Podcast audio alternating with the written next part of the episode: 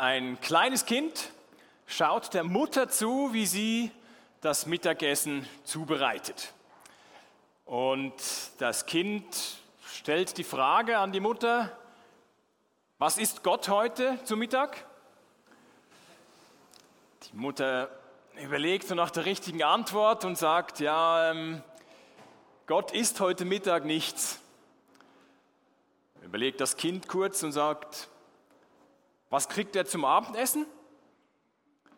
Mutter überlegt wieder, was sie jetzt Schlaues sagen kann und sagt, ja, ähm, Gott isst auch nichts zu Abend, weil er hat keinen Körper und deshalb muss er nicht essen. Kind überlegt weiter und sagt, aha, jetzt weiß ich's. Seine Beine sind direkt an seinem Hals angewachsen. Drum muss er nichts essen. Naja, so ähnlich. So ähnlich. Unsere Frage von heute heißt, wie investieren wir in die nächste Generation? Wie investieren wir in die nächste Generation, sodass ihr Bild von Gott eben immer schärfer wird, immer genauer wird? Und mit wir meine ich eben uns als ganze Kirche. Nicht nur die Familien, nicht nur die Eltern, sondern uns alle, weil wir eine gemeinsame Verantwortung haben für die Kinder, die hier bei uns in der Gemeinde sind. Unabhängig von unserem Alter oder unabhängig von unserem Beziehungsstatus. Jetzt bin ich der Meinung, dass Kinder bei uns in der Kirche schon einen hohen Stellenwert haben und das ist super so. Und wir nehmen die Segnung von heute zum Anlass, um weiter noch darüber nachzudenken. Wie können wir uns gut in eben die nächste Generation investieren? Vielleicht hast du auch außerhalb von der Kirche Kontakt zu anderen Kindern, sei es als Tante oder Gotte, Götti, Großvater oder Nachbarin. Kinder sind ja nicht erst die Zukunft unserer Kirche oder unserer Gesellschaft, sondern jetzt schon ein wichtiger Bestandteil. Wie nehmen wir die Verantwortung wahr? Wir sprechen heute über drei Schritte. Drei Schritte, wie wir in die nächste Generation investieren können. Und übrigens lassen sich diese drei Schritte auch einfach übertragen auf Menschen jeden Alters, die ohne Jesus unterwegs sind. Psalm 78. Ein Psalm Asafs. Höre mein Volk auf meine Lehre. Achtet auf das, was ich euch sage. Denn ich will zu euch in Gleichnissen sprechen. Ich werde die Geheimnisse erklären, die seit der Erschaffung der Welt verborgen waren Geschichten, die wir oft hörten und gut kennen. Geschichten, die unsere Vorfahren an uns weitergegeben haben. Wir wollen diese Wahrheiten unseren Kindern nicht vorenthalten, sondern der nächsten Generation von den wunderbaren Taten des Herrn erzählen, von seiner Macht und den großen Wundern, die er vollbrachte. Denn er teilte Jakob seine Gebote mit, er gab Israel sein Gesetz und gebot unseren Vorfahren, ihre Kinder dieses Gesetz zu lehren, damit auch die nächste Generation ihn kenne, es kenne, die Kinder, die erst noch geboren werden und es auch an ihre Kinder weitergebe. Sie alle sollen ihre Hoffnung von neuem auf Gott setzen, seine herrlichen Wunder nicht vergessen und seine Gebote befolgen, damit sie nicht wie ihre Vorfahren werden, ungehorsam und untreu, die sich gegen Gott auflehnten und sich weigerten, Gott ihr Herz zu schenken. Der Psalm geht noch weiter. Der zweitlängste nach dem Psalm 119 in unserer Bibel, Psalm 78, und geschrieben hat ihn Asaf. Jetzt Asaf war so eine Version von unserer Band von früher. Sie waren wichtige, er und seine Kumpanen waren wichtige Musiker am Hof von König David. Und er war unter anderem eben für die Musik zuständig und dort auch beauftragt, neue Lieder zu schreiben oder einzuüben und Leute anzuleiten, diese Lieder dann zu singen. Jetzt das Spezielle an diesem Psalm ist, dass er anders als andere Psalmen eigentlich nicht sich direkt an Gott wendet, wie ein, ein Lied, ein, ein Gebet zu Gott ist, sondern mehr an das Volk sich wendet. Oder er beginnt, Vers 1, höre mein Volk auf meine Lehre. Achtet auf das, was ich euch sage. Wenn man weiter liest in der Bibel, dann kommt als nächstes nach den Psalmen das Buch der Sprüche, so ein Weisheitsbuch mit Weisheitssprüchen der damaligen Zeit. Und auch dort taucht Ähnliches ganz oft auf, dass dort Salomo und andere sagen, hört zu, hört gut zu, was ich euch jetzt zu sagen habe. Er sagt ganz oft, mein Sohn zum Beispiel, ich möchte dich das und das lehren, was ich im Leben gelernt habe. Hör zu, achte auf diese Weisheit, die ich dir weitergebe. Ganz ähnlich macht Asaf das hier, dass er eine wichtige Botschaft hat für sein Volk. Einerseits kündigt er an, dass er Geheimnisse lüften wird, Vers 2. Andererseits spricht er aber von Geschichten, die wir kennen, die uns die Väter schon erzählt haben, auf die wir hörten. Was denn nun? Hat er Geheimnisse zu lüften oder bringt er bekannte Geschichten? Und ich glaube, man kann es so verstehen, dass Asaf meint, er beschreibt die rätselhafte Geschichte, die sein Volk gegangen ist, dass sie einerseits die großen Wunder von ihrem Gott erlebt haben, live miterlebt haben, gesehen haben, was er getan hat und ihnen geschenkt hat. Und auf rätselhafte Weise immer wieder in den Rücken gekehrt haben und doch wieder erlebt haben, wie er ihnen gnädig war, wie er sie wieder angenommen hat und wieder begleitet hat und wieder Geschichte mit ihnen geschrieben hat. Und Asaf ruft dazu auf, nicht nur aus der Geschichte zu lernen, dass man aus der Geschichte nichts lernt. Oder was ja wir von heute eigentlich sagen könnten, es gab doch eigentlich genug Kriege auf der Welt. Es gab genug Ungerechtigkeit auf dieser Welt. Aber wenn wir unsere Welt anschauen, dann lernen wir, dass wir aus der Geschichte nichts lernen. Und das will Asaf verhindern hier und sagt, nein, nein, Lass uns doch neu uns in die nächste Generation investieren. Wir wollen, Vers 4, wir wollen diese Wahrheiten unseren Kindern nicht vorenthalten. Wie soll das passieren? Drei Schritte zeigt der Psalm dafür. Das erste, erzählen. Nochmal Vers 4, wir wollen diese Wahrheiten unseren Kindern eben nicht vorenthalten, sondern der nächsten Generation von den wunderbaren Taten des Herrn erzählen von seiner Macht und den großen Wundern, die er vollbrachte. Denn teilte Jakob seine Gebote mit, er gab Israel sein Gesetz und gebot unseren Vorfahren, ihre Kinder dieses Gesetz zu lehren. Sie sollen weiter erzählen, was sie selbst mit Gott erlebt haben. Das hatte Gott schon ganz früh ihnen gesagt. Mein Asaf zur Zeit von König David um das Jahr 1000 vor Christus aber schon viel früher hatte ihr Gott ihnen gesagt, 5. Mose 4, Nehmt euch jedoch in Acht, vergesst niemals, was der Herr für euch getan hat. An diese Dinge sollt ihr euch erinnern, solange ihr lebt, und ihr sollt euren Kindern und Enkeln davon erzählen. Jetzt Asaf war bei den meisten großen Wundern, die er nachher im Psalm dann beschreibt, war er selbst nicht dabei gewesen. Aber er wusste davon, weil das andere weiter erzählt haben und unter anderem auch ihm erzählt haben. So gewisse Meilensteine, die er später im Psalm dann streifen wird, wie zum Beispiel Gott sein Volk spektakulär aus der Sklaverei in Ägypten befreite, wie er sie auf der Wanderung nach Ägypten, aus Ägypten in das versprochene Land durch die Wüste souverän anführte. Und dieses riesige Volk mit Wasser und mit genug zu essen versorgte, treu versorgte, ihnen immer wieder aufhalf und weiterhalf und gnädig über ihre Fehler und Schuld hinweg gesehen hat. Und diese Erlebnisse waren für sie als Nation so identitätsstiftend, dass sie das weitergeben sollten. Und davon hatte Asaf selbst profitiert. Bei ihm hatte das geklappt, dass er davon gehört hat und selber auch daran erinnern konnte. Aber das war nicht immer so.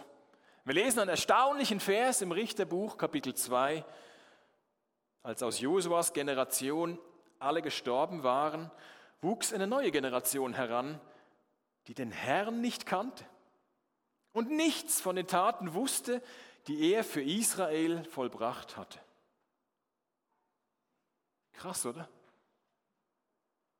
Was hatten sie alles erlebt? Was hatte Josua alles erlebt? Das Land konnten sie erobern, das Land aufteilen, sich niederlassen dort, endlich durchatmen nach einer langen Zeit der Sklaverei, nach einer langen Zeit der Wanderung durch die Wüste und äh, Kriege und endlich Ruhe. Nur die nächste Generation vergisst das schon, hat es aus den Augen verloren, verdrängt. Vielleicht ging es ihnen zu gut, weiß ich nicht. Und einige wenige haben das dann doch weitergegeben. Und wie gut war das, dass Mose schon begonnen hatte, das aufzuschreiben. Dass auch wir bis heute das nachlesen können, was Gott für Geschichte geschrieben hat mit seiner Menschheit. Wir investieren in die nächste Generation, indem wir ihnen erzählen, was Gott getan hat. Geschichten aus der Bibel, aber auch Geschichten aus unserem eigenen Leben. Das muss nicht irgendwie künstlich aufgesetzt sein. Oder wahrscheinlich bei mir zu Hause ist das manchmal irgendwie künstlich, äh, dass die Kinder merken, okay, jetzt muss es dann irgendwie noch um die Bibel gehen oder so. Aber das muss gar nicht irgendwie künstlich herbeigeführt werden. Das kann irgendwie auch in den Alltag einfließen, zum Beispiel beim Besuch in den Zoo. Oder wenn man da über die verschiedensten, auch äh, ulkigen Tiere staunt und da mit Kindern unterwegs ist, ob es die eigenen sind oder die Enkel oder die Götti-Kinder oder wer auch immer, dann kann man sagen, wow, was Gott für eine Fantasie hatte bei einem Chamäleon, dass sich das verstecken kann und anpassen kann an die Umgebung, das hat Gott sich ausgedacht. Und das kann ein Satz sein, der der Kinder wie auf Gott aufmerksam macht, ohne dass das jetzt irgendwie ganz künstlich sein muss. Oder ihr habt sicher den Abendhimmel, die letzten Abende bestaunt mit was für Farben der kurze Zeit geschmückt war. Und vielleicht habt ihr es in eurem Status gehabt, auf WhatsApp oder wo auch immer. Ähm, wie wäre das dann Kindern zu sagen, wow, solche Farben, mit solchen Farben kann, kann nur unser Gott malen. Oder das kann eine, ein kurzer Satz sein, wie wir Gott in unserem Alltag integrieren können. Und jetzt ist es manchmal als Erwachsene ja in der Kirche gar nicht so einfach, zu anderen Kindern eine Beziehung aufzubauen. Da will man sie vielleicht freundlich begrüßen und streckt die Hand aus und das Kind macht irgendwie so oder läuft vorbei, guckt einen gar nicht an. Oder das ist manchmal nicht so einfach. War das nicht früher viel besser möglich, die Kinder irgendwie so gemeinschaftlich zu prägen, als man noch auf dem Dorf gewohnt hat und in mehr Generationen zusammengelebt hat, natürliche Beziehungen hatte. Mag sein, dass es einfacher war. Aber wie wäre das, wenn die Familien unserer Kirche auch andere einbeziehen in ihre Familie und ihren Kindern das ermöglichen, auch andere Bezugspersonen zu haben? Vielleicht solche, die keine Kinder haben oder wo die Kinder schon groß sind. Und jemanden einladen zu sich nach Hause und dort am, am Esstisch und darüber reden kann, was Gott im Leben bedeutet. Und warum es sich lohnt, mit ihm zu leben. Jetzt haben wir gestern Abend Besuch gehabt und wir haben nicht über das geredet. Ist mir selber aufgefallen, was denn Gott in seinem Leben bewirkt. Aber es wäre so einfach, das irgendwie zu integrieren und die Kinder sind vielleicht irgendwo dabei und, und, und hören das mit, oder? Ab einem gewissen Alter sind Kinder nicht mehr so interessiert, am Tisch dabei zu sein und sind vielleicht sonst irgendwo aber die Ohren sind oft dann so groß und sie hören dann doch das, was die Erwachsenen reden. Und so können wir auch in der Kirche untereinander die Beziehung zu Kindern ermöglichen. Eine weitere gute Möglichkeit ist natürlich, sich beim Kids-Programm, das wir haben, zu beteiligen und dort Beziehung zu Kindern zu haben. Wir haben die Hürti für die Kleinsten, wir haben den Kids-Treff für die Größeren in verschiedensten Gruppen. Dort ist es möglich, mal reinzuschnuppern oder eben dort mitzuhelfen und die Kinder so prägen zu können. Ja, und was ist denn, wenn solche Fragen kommen wie das Anfangsbeispiel, was ist Gott heute? Wo man als Erwachsener vielleicht spontan sagen würde, ja, äh, weiß ich auch nicht. Dann können wir das Kindern ehrlich sagen, du, ich muss mir erstmal überlegen und liefere die Antwort aber später nach. Ich muss nicht kind, vor Kindern so tun, als wüsste ich alles und wäre für mich alles klar und hätte ich gar keine Frage. Die junge Generation braucht die Bibel. die Gottes Heldentaten erzählt, die er mit seinem Volk und mit seiner Menschheit getan hat.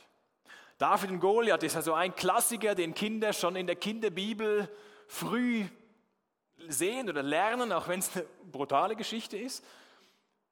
Und man kann diese Geschichte von dem David und dem Goliath auf zwei verschiedene Arten mindestens erzählen. Die eine Version wäre so ähnlich. David war klein und Goliath war riesig groß, aber der David, der war mutig und er hat diesen großen, gefährlichen Riesen Goliath besiegt. Du bist noch klein, wie David vielleicht. Und wenn du ein Problem im Leben hast, dann sei mutig wie der David und Gott wird dir helfen, das Problem zu besiegen. Nun ist das sicher so, dass die Personen in der Bibel für uns Vorbilder sein können, aber ich finde die zweite Version, wie wir die Geschichte erzählen können, finde ich noch besser. Dass wir zu Kindern zum Beispiel sagen, David hat den Riesen Goliath besiegt. Später gab es nochmal einen ähnlichen Kampf. Jesus ist aus der Familie von David. Und er hat alles Böse von der Welt, sogar den, den Tod, die große Macht, hat Jesus besiegt. Deshalb, wenn wir vor Problemen stehen, können wir Jesus vertrauen, der unser größtes Problem besiegt hat. So oder so ähnlich können wir das Evangelium für kleine Kinder schon einflechten. Und natürlich sind die, die Personen aus der Bibel, sei das eine Esther, eine Ruth, ein Josef, ein Daniel, ein David und so, das sind Vorbilder, an denen wir uns auch irgendwo orientieren können, aber sie weisen nur hin auf das große Vorbild, auf Jesus. Kinder brauchen das Evangelium von Jesus. Jetzt ist im Psalm, in diesem Psalm 78 spricht Asaf die großen Wunder an, die Gott getan hat, und er spricht im gleichen Atemzug spricht er von den Geboten von Gott. Auch die sollen die Kinder kennenlernen. Nochmal 5. Mose, Kapitel 6. Bewahrt die Gebote, die ich euch heute gebe, in eurem Herzen. Schärft sie euren Kindern ein, sprecht über sie, wenn ihr zu Hause oder unterwegs seid, wenn ihr euch hinlegt oder wenn ihr aufsteht. Gott hat die Israeliten aus Ägypten befreit, mit ihnen einen Bund geschlossen und ihnen dann die Gebote gegeben, unter anderem die zehn Gebote. Er hat ihnen nicht erst die zehn Gebote vor den Latz geknallt und gesagt, so, jetzt strengt euch mal an und wenn ihr euch genug dran haltet, werde ich euch vielleicht irgendwann aus Ägypten befreien. Nein, die Reihenfolge ist wichtig. Gott hat sie befreit, gnädig als sein Volk angenommen, den Bund mit ihnen geschlossen und ihnen danach seine guten Gebote für ein gelingendes Leben gegeben. Wir und die Kinder müssen uns nicht irgendwie christlich verhalten, um Gott auf unsere Seite zu ziehen und seine Gunst zu erwirken. Jesus starb am Kreuz für uns, wie das Lied vorher hieß. Er hat zuerst was getan. Und wir dürfen versöhnt sein mit ihm durch den Glauben an Jesus. Und danach hilft er uns durch seinen Geist, seine Gebote zu beachten und uns daran zu erinnern und die zu halten. Ein zweiter Schritt ne, neben dem Erzählen, wie wir in die nächste Generation investieren können, ist, dass wir sie einladen. Vers 7. Sie alle sollen ihre Hoffnung von neuem auf Gott setzen, seine herrlichen Wunder nicht vergessen und seine Gebote befolgen. Das hängt ja ganz eng mit dem ersten zusammen natürlich. Sie sollten nicht nur erzählen davon und die Kinder damit sich selbst überlassen, sondern sie einladen auch, diesem Gott zu vertrauen damit sie ihm vertrauen bzw. ihre Hoffnung auf ihn setzen. Und nicht auf alles mögliche andere. Die Konkurrenz war damals schon groß, auf was die Kinder und die nächste Generation noch vertrauen könnte.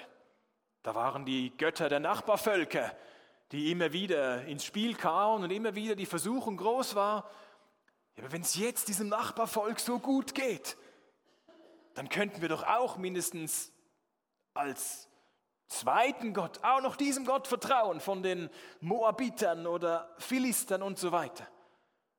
Und die Propheten rufen immer wieder dazu auf, nein, nein, nein, Jahwe ist unser Gott. Er ist der, der uns befreit hat. Lasst uns nur ihm vertrauen. Nur er ist die Quelle. Nur ihm haben wir alles zu verdanken.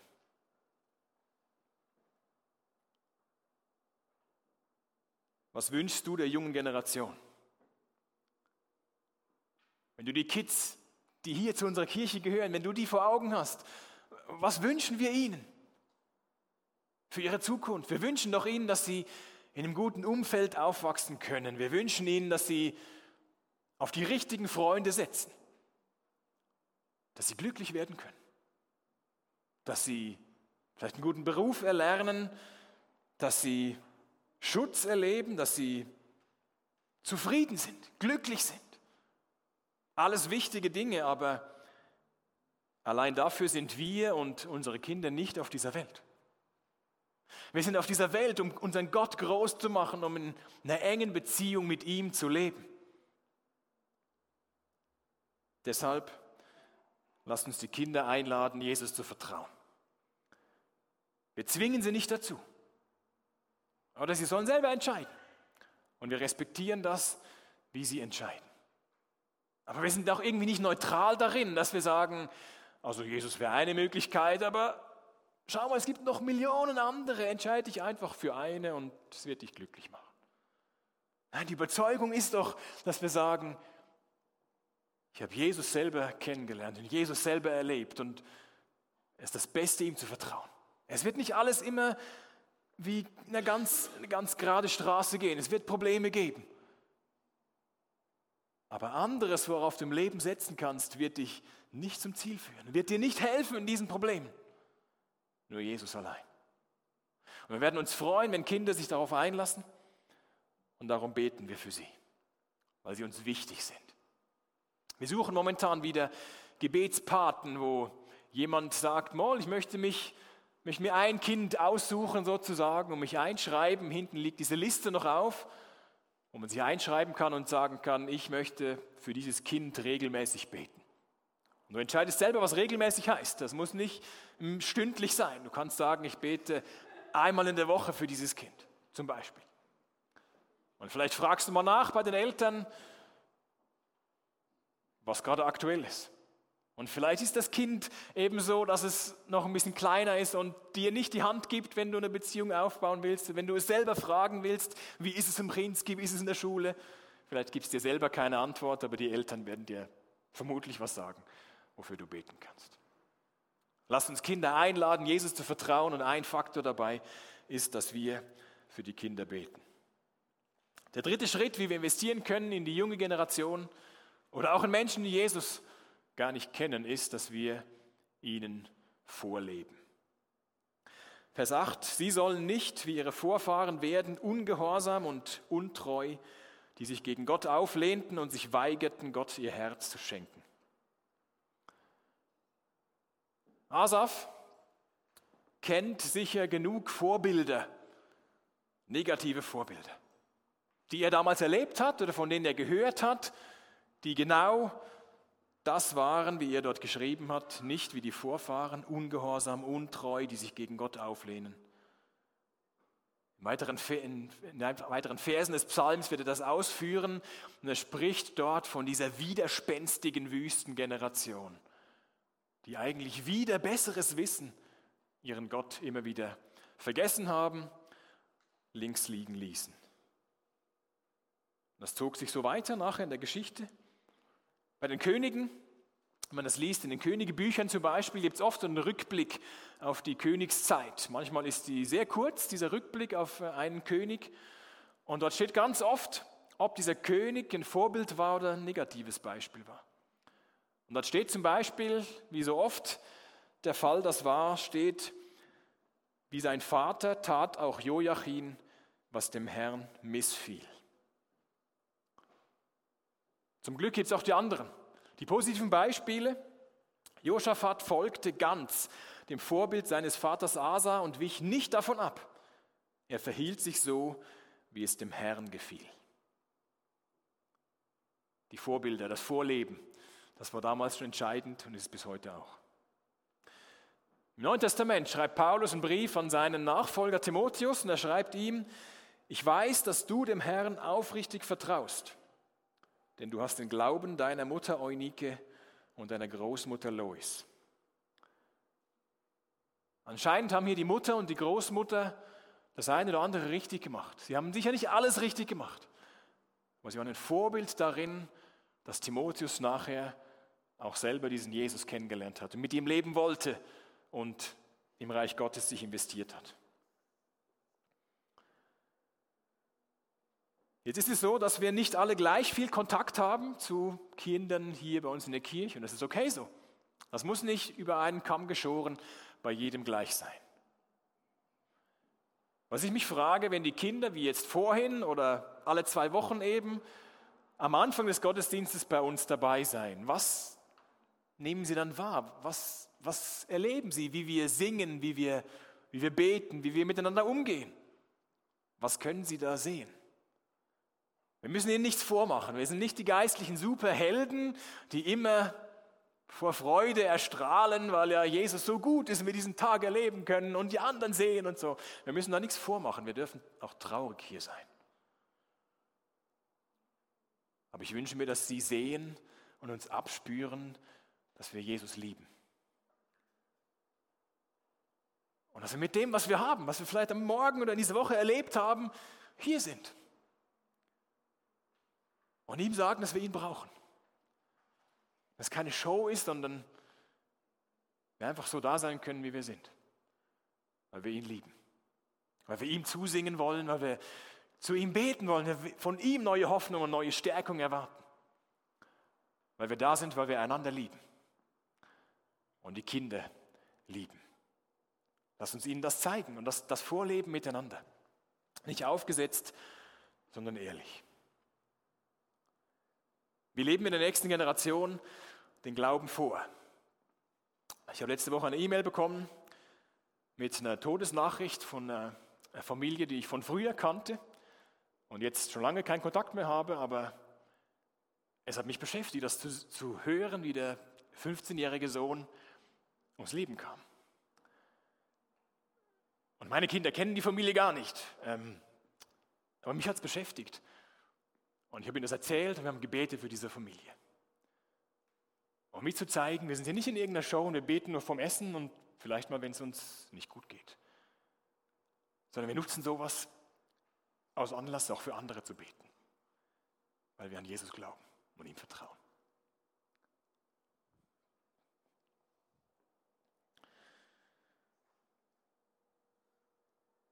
Der Psalm 78 antwortet auf die Frage, wie investieren wir in die nächste Generation. Das Ziel ist es, dass sie das Vertrauen auf Gott finden und dass wir das Vertrauen auf Gott fördern, indem wir Kindern und anderen Menschen, die nicht Gott vertrauen und nicht mit ihm leben, indem wir ihnen von ihm erzählen. Von seinen Heldentaten in der Bibel und davon, wie wir ihn selber erleben. Dass wir sie einladen, ihm selbst zu vertrauen. Dass wir vorleben, was das bedeutet, damit sie bei Gott auf den Geschmack kommen. Weil sie bei uns einen authentischen Glauben sehen, der nicht alles weiß, der nicht alle Fragen beantworten kann, aber der dem vertraut, der alles im Griff hat. Jesus, der uns liebt und der uns darum in seine Familie adoptiert hat und der noch an seinem Tisch ganz viel Platz hat für ganz viele weitere Generationen. Und ganz viele Menschen, die bisher vielleicht ohne ihn gelebt haben, aber auch ihn brauchen. Als Retter, als Freund und als Herrn in ihrem Leben. Lass uns beten. Danke, Herr, dass wir uns an dich wenden können in jeder Lage, dass wir uns an dich als den Vater im Himmel wenden können, eingeladen sind von dir. Du alles vorbereitet hast, dass wir dir vertrauen können und Schritte mit dir gehen können in ein Leben, das dich ehrt und das andere auf dich hinweist. So beten wir nochmal für unsere Kinder hier oder die Kinder, mit denen wir zu tun haben oder Menschen, die ohne dich in diesem Leben unterwegs sind. Hilf uns zu erzählen, hilf uns einzuladen, Hilf uns vorzuleben, was es heißt, dir zu vertrauen. Füll uns neu mit einer Freude an dir, mit einer Überzeugung für dich. Lass uns lieben, weil du uns zuerst geliebt hast. Danke dafür, Herr. Amen.